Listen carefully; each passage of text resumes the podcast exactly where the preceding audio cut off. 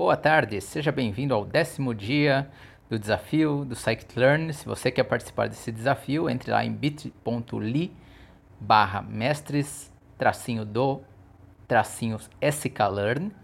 É, estamos quase na metade dele já. E antes que eu me esqueça, se você quer aprender como é que eu faço projetos de data science desde a ideia até o colocar um modelo em produção, visite cursodedataScience.com.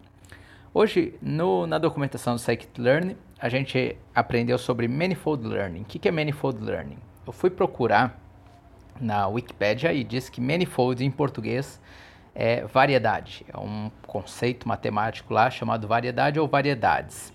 Então a gente pode dizer provavelmente que isso aqui é aprendizado de variedades. O que, que significa isso para a gente no Machine Learning? É, é, um tipo de redução de dimensionalidade não linear. O que, que é redução de dimensionalidade? Ela, ele assume que a tua matriz original tem mais colunas do que ela realmente deveria ter para conter o máximo de informações ali possível. Então, é mais ou menos assim: você tem 10 colunas, é, não é que todas as colunas estão te trazendo informações completamente novas. Provavelmente você poderia reduzir isso para menos colunas. Então a ideia é essa, que a informação realmente pode ser condensada em menos dimensões, que nesse caso em menos colunas. É, e não linear quer dizer que ele consegue capturar mesmo as estruturas que não são é, lineares, não, não caem ali num hiperplano, numa linha.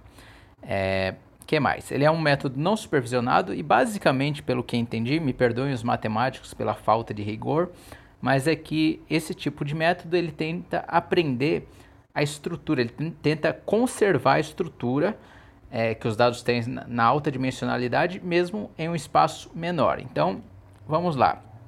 Toda vez que falar dimensionalidade, entenda número de colunas. Então, se tem duas colunas, duas dimensões, três colunas, três dimensões e assim vai. Então a ideia é o seguinte: achar uma representação desses dados em menos dimensões, só que mantendo a estrutura desses dados. E como é que ele tenta manter a estrutura? Geralmente tentando manter as distâncias entre os pontos, tá? Então imagine que você tem lá no teu espaço de mil dimensões, você tem lá distâncias entre os teus pontos é, nessas milhares de dimensões e aí o que ele vai tentar é achar um espaço dimensional menor. Então, por exemplo, vamos dizer que você queira achar dois componentes para você poder visualizar, porque normalmente esses métodos são usados para visualização de dados. Então ele vai tentar achar esses dois componentes de maneira que cada ponto do dataset original tenha a mesma distância para cada outro ponto nesse espaço de menos dimensões, tá? É, realmente não é uma coisa assim super simples de, de pensar, de entender. Acho que se você ouvir várias vezes isso aqui e der uma lida lá, fica mais fácil. Mas basicamente é isso, tá? É, então, eu uh, coloquei aqui alguns métodos, tem vários métodos, mas tem o Isomapids, que foi um dos primeiros métodos para isso, é, e ele tenta manter uma tal de distância geodésica. Então imagina lá um grafo, sabe? Aquele que tem os vértices e parece que chama arestas, que são os edges, são as, as linhas que conectam ali os vértices. Então que, que é distância geodésica? Segundo a Wikipédia, é o, o, caminho mínimo entre vértices dentro de um grafo. Então imagine que esse isomap ele está tentando aprender ali é, a, a, estrutura de maneira que os pontos tenham essa mesma distância é, em termos em termos de um grafo. Eu realmente assim o detalhe eu não tive condições de entender ainda, mas mas é uma área matemática muito interessante. E aí tem outros, tem um outro chamado Local Linear Embedding, que parece que ele está tentando fazer vários PCAs localmente, é, que são métodos lineares de reduzir as dimensões, e depois ele tenta achar é, esse embedding não linear baseado nesses PCAs localmente. É, tem um aqui que eu escrevi, minha letra está horrível, mas deixa eu ver. Tá, tá. É, eu simplesmente coloquei aqui que em geral é essa ideia de você preservar a distância entre pontos vizinhos, mas numa representação com menos dimensões. Tá? Igual eu expliquei no começo aqui do, do vídeo ou do episódio, se você estiver ouvindo áudio no podcast.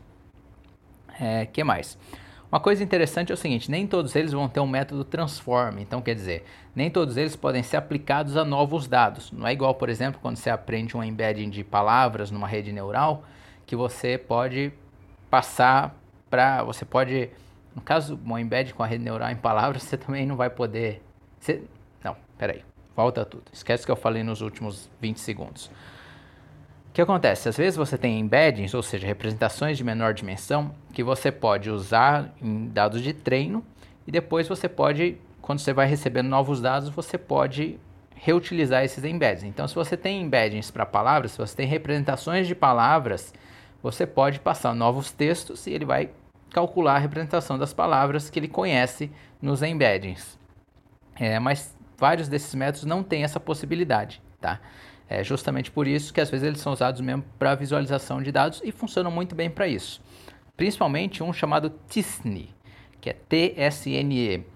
É, ele é o mais famoso que eu conheço e ele tenta criar essa representação não linear e você consegue visualizar bem ali como seus dados estão distribuídos. É bem legal, vale a pena procurar se você tem interesse nessa visualização de dados de alta dimensão. Só que o do Scikit-Learn, particularmente, ele é bem lento, a implementação do TISNE.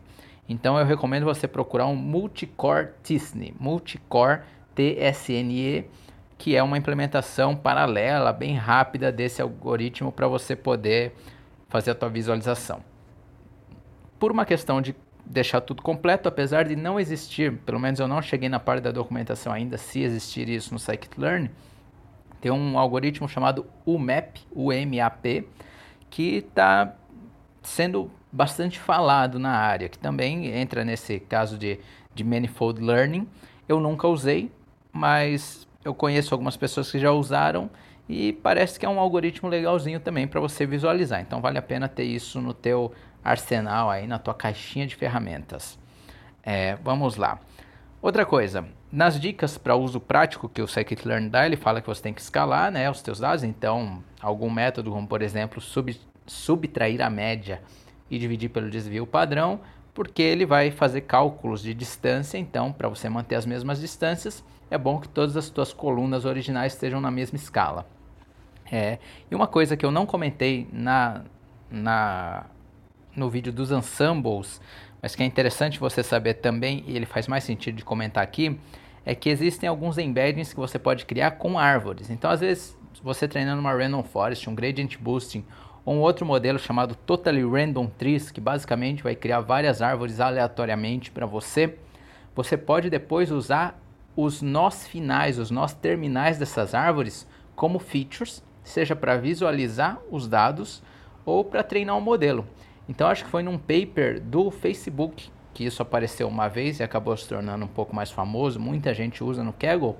Você treina lá um gradient boosting, por exemplo, só que em vez de você usar a previsão do gradient boosting como a tua previsão final, você treina o gradient boosting e aí você pega, pede para cada árvore prever para cada exemplo em quais nós finais ele iria cair e você usa essa representação para treinar um modelo linear, por exemplo, é um modelo mais rápido sobre isso para você poder fazer as suas previsões. Estou quase chegando nos 9 minutos aqui, o Instagram só me deixa é, falar por 10 minutos. Então, só para você saber que isso aqui existe e que às vezes funciona muito bem na prática, tá? O Facebook usava isso para servir anúncios, se eu não me engano, na plataforma deles. Então, muito obrigado pela sua atenção nesse décimo dia. É, mais uma vez, verifique lá, acesse lá o curso de datascience.com, um curso bem legal, bem prático de data science. É, e até amanhã no 11 dia. Boa sorte!